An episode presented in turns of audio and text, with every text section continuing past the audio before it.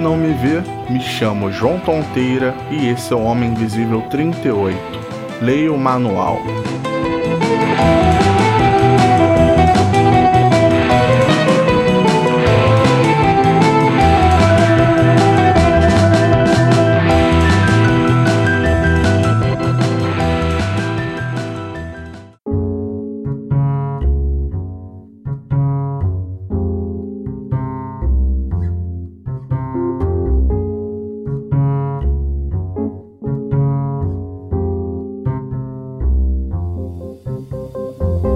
Manual pode ser um livro, um folheto, um encarte e até um PDF.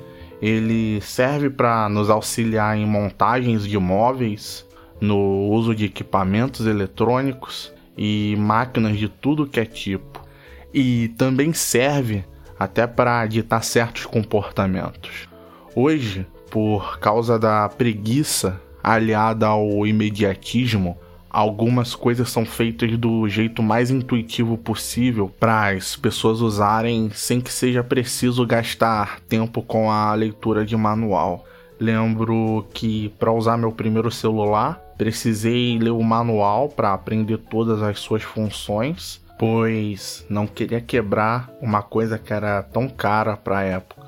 Era um Nokia que antecedeu aquele famoso tijolo azul que o povo dizia que era inquebrável.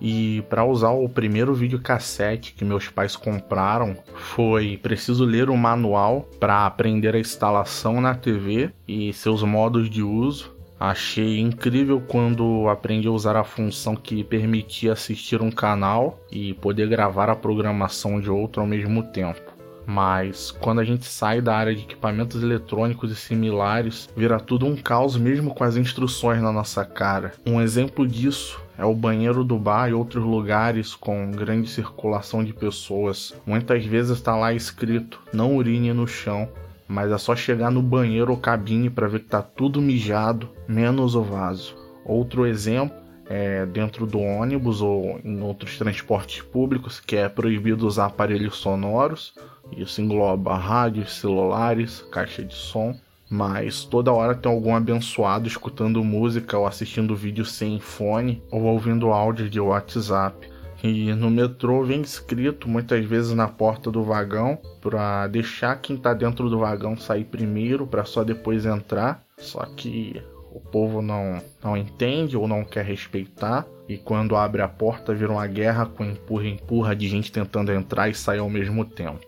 E além dessas situações que as instruções estão na cara, existem também outras que, por serem simples demais, teoricamente não precisam de um manual, mas as pessoas acabam fazendo do jeito mais complicado ou errado. Nesse caso, eu falo errado, mas de repente pode ser que eu tô sendo só babaca por reclamar disso. Mas poderia existir um manual para quem usa elevador, pois tem gente que acha que apertar o botão mais de uma vez vai fazer o elevador andar mais rápido. E também tem algumas pessoas que precisam de um manual para andar em ciclovia. Já cansei de ver gente andando no lado errado da ciclovia, sendo que a faixa que deveria ser usada estava livre. E isso irrita profundamente quem está pedalando, correndo, andando, porque tem que desviar de alguém na contramão. E o mais clássico disso de precisar de um manual seria para as pessoas que usam escada rolante aqui no Rio, porque sempre tem alguém que fica parado do lado esquerdo da escada rolante porque não deixa livre para quem está com pressa ou não quer simplesmente ficar parado na escada rolante. E muitas vezes tem pessoas que param em duplas na escada, como se tivessem num brinquedo de parque de diversões aproveitando o passeio.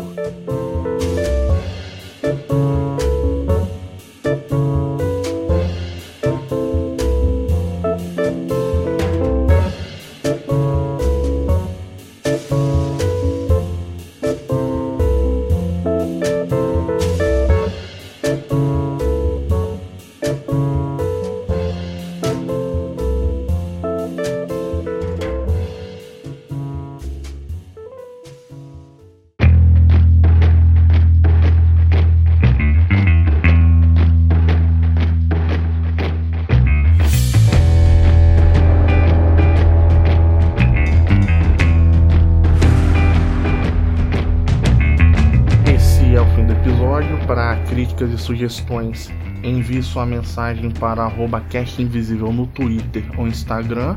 Você pode escutar o podcast no agregador de sua preferência, no Spotify ou no site megafono.host barra podcast barra Homem Invisível.